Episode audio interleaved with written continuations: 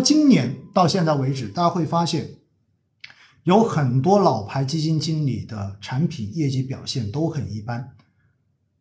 很多人的话觉得不可理解，说为什么今年到现在为止基本上就没有怎么赚钱，或者说赚了四个点、五个点，完全比不上有些新的基金经理的话，今年都已经百百分之三四十了，对不对？一个季度都四五十了。那原因很简单，因为这些老的基金经理，这些老牌的基金经理，他们经历过二零一五年。二零一五年的时候，当时市场上面的这种估值泡沫是让人记忆犹新的。我在前面的直播中间应该也跟大家介绍过，当时股票的这种估值可以到一千多倍，可以到两千，可以到一千六百多倍。然后的话，整个创业板的整体估值你可以到一百倍以上。那回过头来，二零一五年惨烈的这种泡沫破裂造成的千股跌停，形成了股灾。其实我觉得给这些基金经理形成了非常深刻的印象，所以他们。在风险跟收益之间寻找了一个最合适自己风格的管理模式，因此去年到今年，其实我们可以看得很清楚，去年的白酒也好，消费也好，今年的新能源、今年的锂电池板块也好，其实我们可以看得非常非常的清楚，这些行业的这种分化都极其的严重，所以。这一些相关板块的这些标的的估值，尤其是龙头股的估值，其实很多时候都已经超出了传统估值模型可以去解释的范围。因此的话，去年才会有大家开始改这种估值模型，对不对？不用 PEG 了，开始用 DCF 了。然后也有前一阵子的话，就是有某家卖方的研究员。已经开始给宁德时代的这一个估值，然后算到了二零六零年的估值了。所以在这样的情况之下，大家就可以看得非常的清楚，哈，是二零六零年吧？对。然后，所以在这样的情况之下，你会发现这一种做法，在这一些经历过二零一五年的基金经理们看来，其实他们是无法去理解的。在过去的这一段时间呢？我也做了几场直播，然后给很多的朋友就是去解读他们所持有基金的这些季报。那我也看到呢，就是真的这一些经历过二零一五年牛熊转换的基金经理，经历在市场中间摸爬滚打有三年、四年、五年，甚至于更长时间，甚至于十年以上的基金经理，其实当他们在季报的四点四中间写到对于市场的分析和对于投资的反思的时候，他们。不约而同的全部都说到了，就是对于这种长期资产投资价值的这种选择，他们是坚定的。但是市场短时间出于交易、出于风险偏好而造成了估值的这种错位，在他们的这种投资逻辑中间是形成了非常明显的这种反差的。因此，往往他们在后面写到的就是。坚坚持一点的、强硬一点的，会说他们认为自己的逻辑没有错；而另外一些的话，可能会和缓一点，或者说会认真的学习市场，来考虑短期跟长期之间的这种结合。但是现实中间，我们会发现有很多的时候，基金经理，尤其是开放式的主动管理型基金，基金经理是被迫，或者说是被投资者。用脚投票来逼着他们进行相应的调仓来追热点，相信在过去的这一段时间，大家应该有看过一些很好玩的这样子的消息，比如说有呃基民在这种基金吧里面，对不对？然后直接发，如果你不买新能源，我就要赎回了。下面很多人跟帖说，如果你再不买新能源的话，我们就集体赎回了。这就叫做用脚在投票哈，逼着基金经理换。然后呢，上次在上两次的直播中也跟大家讲过，对吧？买股票的，买到最后的话呢，也在说为什么上市公司不去收购一个盐湖？为什么不去收购一个锂电池厂？这明显是机会，为什么他不去做这件事情？也包括在过去的这一段时间，大家看到了，就是有投资人又开始写信给业内的私募大佬，对不对？然后指导他做投资。说不能用价值投资四个字来掩盖自己的无能，必须要根据市场的热点而进行实时的这一种行业的轮换。我当时那一天写了很短的一篇小短文发在我的公众号上面。那个公众号上面我写的题目叫做“无知者无畏”。为什么我会用这一个词哈？因为当天的话刚好是小米的那个发布会，就雷军也说了一个事情，对不对？就是当年小米的股价腰斩的时候，然后他被一个投资人的话骂了一个小时，指导他的公司战略，指导他的各种产品策略等等等等。其实哈，我是想跟大家讲的是什么呢？为什么要讲这么多？为什么要扯这么远？其实我是想强调的是。你买基金的时候，你一定要先去了解你的基金经理到底是什么风格的。我觉得这一点非常的重要。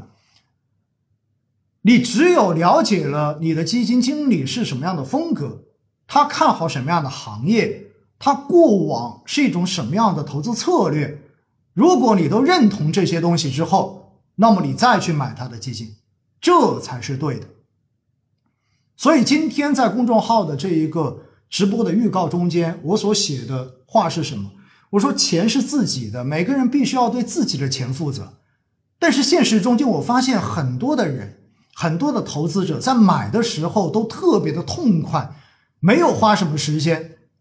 但是呢，持有之后，当发现出现亏损了，这个时候才会花更多的时间到处去问别人的意见。哎，这个基金到底怎么样？这个基金经理值不值得买？我现在到底是该买还是该卖？我现在要不要加仓，还是说装死？我发现大家往往都在做这个事情，但是在买的时候，买的时候确实存在着一些客观的原因。为什么？因为很简单，大家买基金，如果你是去到银行渠道，如果你是券到券去到券商渠道，银行有理财经理，券商。有客户经理，那么他们都是相关渠道的营销人员，而作为他们的本职工作，他们都会有自己的营销任务。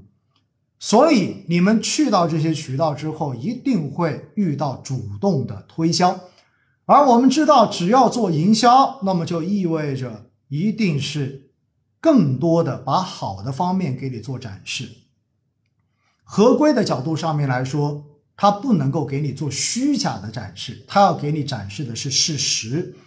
但是的话呢，在表述的过程中间，也许你会发现，人总是这样子的嘛，趋利避害。所以在表述的过程中间，人家肯定不会说，哎，这一个过往表现很好。那表现好是什么原因？是因为他的行业投的行业很好，所以他表现才好吗？哎，他可能不会告诉你。比如说，哎，他会跟你说，这个基金经理的话。过去几年啊，特别特别牛，对不对？然后，呃，曾经的话拿了冠军，那现在发这个基金，那一定也很牛。但是的话呢，也许刚好他是重仓的一个行业啊，这个行业是过去的某一年刚好跑得特别的好，而只要重仓这个行业的都在前十名，哎，他这个就不会告诉你，而你只听了前一半，然后你就买了，这是一种情况。而第二种是什么呢？第二种的话就是大家不去，不是去银行，也不是去券商，而是你去了。第三方的平台，比如说你上了支付宝，你上了理财通，你上了天天基金，而互联网平台呢就更加直接。为什么？因为它用大数据，所以的话呢，你会发现他会在 banner 位，他会在最显眼的地方说帮某某行业女神，帮某某冠军机，帮过去三个月排名第一，帮过去一年排名第一，帮前两年市场冠军基金经理。又发新机了，各种这样子的东西，邦邦邦给你全部都打出来。打出来之后的话，你一看之后就扑面而来，扑面而来之后，OK，既然这么好，那就试试看呗。于是的话，你就点进去了，是不是这么一个逻辑呢？所以到最后你会发现，什么市场哪里最热，互联网的申购就哪里最多，这就是一个非常现实的东西。所以。大家在买的时候，我真的要劝大家一点，谨慎一点，对自己的钱负责一点。不管你是上网看到的这种 banner，看到的这种弹出广告，还是说你是去到银行、去到券商，有你熟知的客户经理给你推荐某一只基金，那么都请你多了解一下，不要现场做决定，了解一下这只基金的基金经理。从业多少年了，了解一下这个基金经理的风格是偏行业风格还是偏均衡的风格，了解一下这个基金经理是属于交易型选手还是属于一个价投型选手，就价值投资型选手。再了解一下这个基金经理在过往的这些年管理的基金回撤最大能够去到多少，然后再来决定这个基金到底要不要买。我觉得这样子至少这是一个最基本的要求吧。你几万块钱、几十万，甚至于有些人几百万、上千万，你既然要把它投出去。投出去的话，你总要了解你买了个什么东西吧？大家平时买房子，有多少人说我买个房子我去看都不看，我都不到现场去看，只听说那里有个房子，然后的话，这个销售人员跟你说那个房子不错，然后你就把钱直接给他说行，那我就买了吗？我觉得这种事情应该发生的比较少吧。大家买个房子，至少你会去到实地看一看，你要去看一下样板房，你去看一下朝向，你要去了解这个开发商怎么样。问一问身边的朋友，他个这个物业的口碑如何？最后周边的交通如何？你是不是也要了解这些，然后才去做这个购买的决定呢？房子投资大家会这么做，那为什么到了金融投资，好像就变成了一个一分钟之内就能够拿主意的事情呢？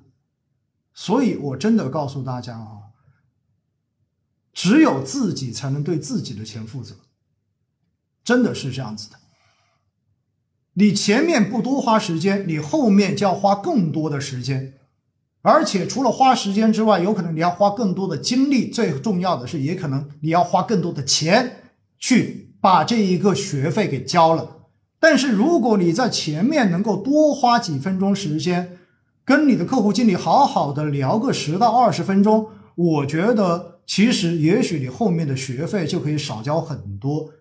这就是最具性价比的事情。